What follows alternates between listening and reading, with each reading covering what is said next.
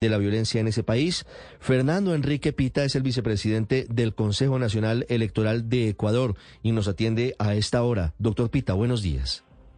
Eh, buenos días, un gusto enorme conversar con ustedes a las órdenes. Doctor Pita, gracias por atendernos. ¿Están garantizadas las elecciones en Ecuador a pesar de la ola de violencia que ha sufrido su país en las últimas semanas?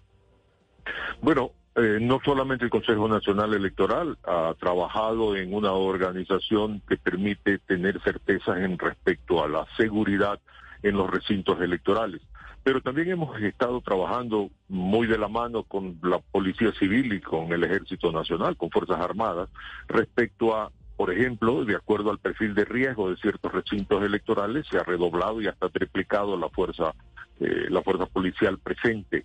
Eh, se han tomado todas las medidas del caso para efecto de no tener ningún tipo de sorpresa, ningún tipo de situación que pudiese alterar pues un proceso que al cual pues estoy seguro van a acudir la mayor cantidad de ecuatorianos. Mm, sí. Doctor Pita, el episodio confuso en torno al candidato Daniel Novoa, que denunció un tiroteo en el cierre de campaña, ¿ya se esclareció? ¿Sí hubo un intento de atentado contra este candidato a la presidencia de Ecuador? Hay versiones contradictorias. Por un lado, eh, las personas que están eh, relacionadas con esa candidatura hablan de que ha habido un intento de intimidación, amedrentamiento a, a la caravana que estaba dirigiendo este candidato.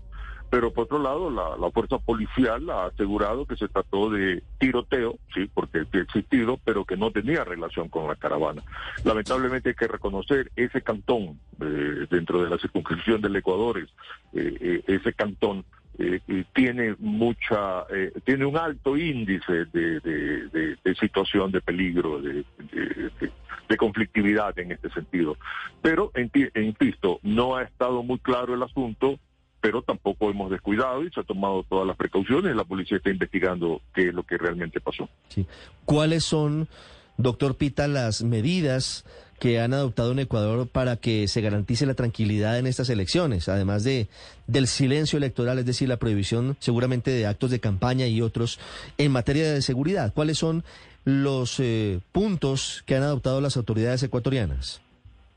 Bueno, fundamentalmente eh, el apoyo de la policía y de Fuerzas Armadas es indiscutible, ¿verdad? Eh, como le decía yo, hay cerca de 50 mil policías y algo un número similar de, elementos de Fuerzas Armadas que van a estar desplegados a lo largo y ancho del país.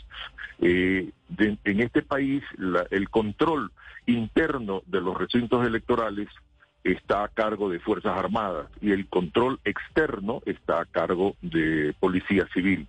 No obstante aquello, pues se han desplegado fuerzas, eh, insisto, lo mencioné antes, en sectores que se conoce el perfil de riesgo por la conflictividad es muy alto, entonces eh, ha habido eh, reforzamiento de, las Fuerzas Armadas. Yo tengo confianza, permítame decirle, yo tengo mucha confianza. Este es, es una elección muy importante para el futuro del país, el futuro democrático del país. Y creo que los ecuatorianos van a vencer el miedo y se van a pronunciar eh, en las urnas. La experiencia que tuvimos cuando organizamos un proceso en plena pandemia y la asistencia fue superó a la que tradicional y normalmente en un proceso electoral se da, nos hace pensar que el ecuatoriano cuando tiene que asumir con responsabilidad su obligación, yo le recuerdo que acá es obligación asistir a votar, eh, por lo tanto no, no es por la multa que se le eh, imponga, sino por la necesidad de participar con estos procesos democráticos. Sí, e, ese punto es importante. En Ecuador el voto es obligatorio y esa es una diferencia sustancial con lo que pasa en Colombia. Doctor Pita, ¿se han esclarecido las dudas, lo que había de inconformismo desde diferentes sectores ante la falta de acción de las autoridades para proteger a los candidatos? Bueno, que llevó, entre otras cosas, al doloroso asesinato de Fernando Villavicencio. Es un tema delicado de analizarlo eh, porque eh, el candidato tenía, de acuerdo a la información pública que ahora tenemos, un perfil de riesgo de muy, muy, muy, muy alto respecto a intentos de eh, atentados. pasaba del 90%. Y realmente es un tema que está interesando a muchos, preocupando a muchos respecto a qué pasó cómo así se descuidó la seguridad del candidato en una forma tan evidente y notable. Eh, son, son, son preguntas que están en el aire que tienen que ser respondidas en su momento. Eh, es muy lamentable que un candidato con la fuerza que tenía, no solamente en su carácter, en la vehemencia y en su pronunciamiento, sino también con la fuerza electoral que venía trayendo, pues eh, haya sido motivo de ataque. yo creo que es importante que se respondan preguntas que todavía están en el aire. Sí, pero pudo haber fallas del Estado, del Estado ecuatoriano, en proteger la vida de Fernando Villavicencio. No me atrevería a dar una respuesta clara y directa sobre eso. No, no tengo una opinión. Eh, yo siento que eh, hay, hay, preguntas que todavía no tienen respuestas. Eh, son, son situaciones inexplicables.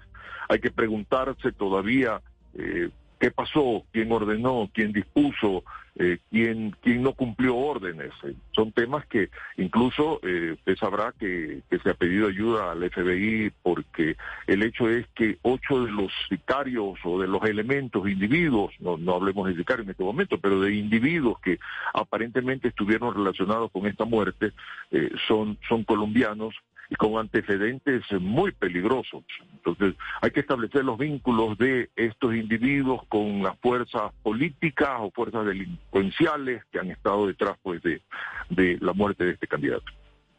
Doctor Pita, ¿y ya hay investigaciones sobre las posibles vinculaciones de políticos ecuatorianos con ese grupo de sicarios colombianos, dolorosamente colombianos, que mataron a Fernando Villavicencio? Bueno, de lo que, conoce, lo que conocemos en la información pública, usted comprenderá que esto se maneja con mucha reserva. Eh, se, conoce que existen que existirían, para hablar en el plano hipotético hasta que no tengamos certeza, eh, comunicaciones telefónicas con, con, políticos ecuatorianos. Es lo que se comenta. Pero, insisto, todavía está en investigaciones, no tenemos eh, elementos o información cierta, comprobada que nos permita tener pues ya un escenario real de qué pasó, quién estuvo detrás de esto, a quién le convenía, a quién no le convenía, fue delincuencial, fue político, son varias preguntas que están sin respuesta. Doctor Pita, pero en este ambiente tan crispado de violencia, ¿qué tanto se van a subir las cifras de ecuatorianos que van a utilizar la figura que ustedes tienen de voto en casa? Bueno, eh, le permito, me permito decirle, el voto en casa es un voto que está planificado para las personas que tienen algún nivel muy alto de incapacidad, mm.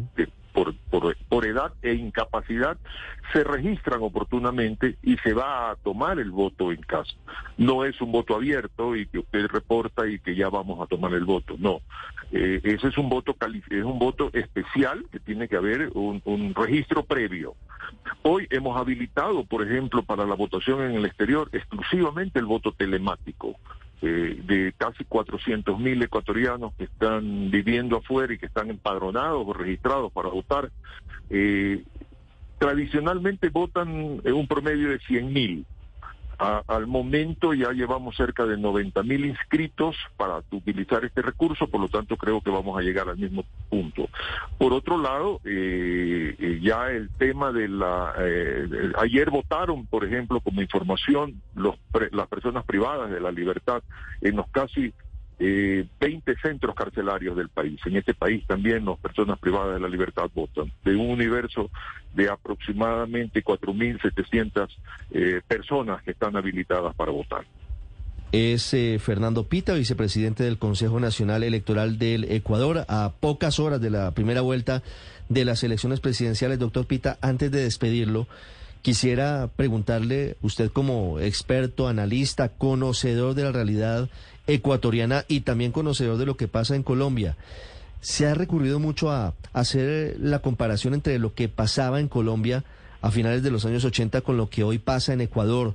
Asesinato de candidatos presidenciales, el narcotráfico con el poder del fusil y, y de sus sicarios amedrentando a toda la población y a toda la sociedad. ¿Usted podría decir que, en su opinión, Ecuador está recorriendo el mismo camino de Colombia en esa época en la que, entre otros, fue asesinado Luis Carlos Galán?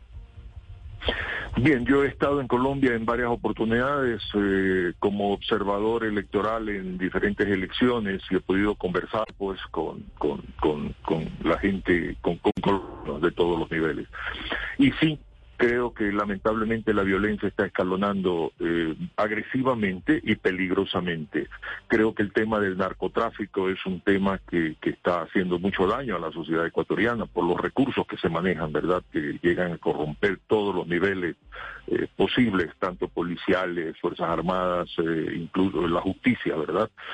Pero eh, creo que en este momento ya está evidenciado el problema. Eh, la muerte de Villavicencio es un detonante importante que pone en alerta y que obliga a todos, políticos, ciudadanos, etcétera, a sentarse a analizar sobre estrategias que tienen que, continuar. Creo que el convenio que ha firmado Ecuador con Estados Unidos recién eh, hace unas 48 horas de, asistencia, de información respecto a vuelos irregulares de avionetas es, es, es bueno, después pues que se desmanteló la base de Manta que podía detectar este tipo de cosas en un gobierno anterior. Es decir, se están tomando medidas y lo importante es comenzar a, que los ciudadanos, Fuerzas Armadas y todos nos unamos respecto a no dejarnos intimidar y amedrentar de una situación como la que estamos viviendo. 903, doctor Pita, muchas gracias y muchos éxitos. Que la jornada electoral del domingo para ustedes, los hermanos ecuatorianos, salga lo más tranquila posible y gane la democracia. Así lo esperamos todos. Muchas gracias.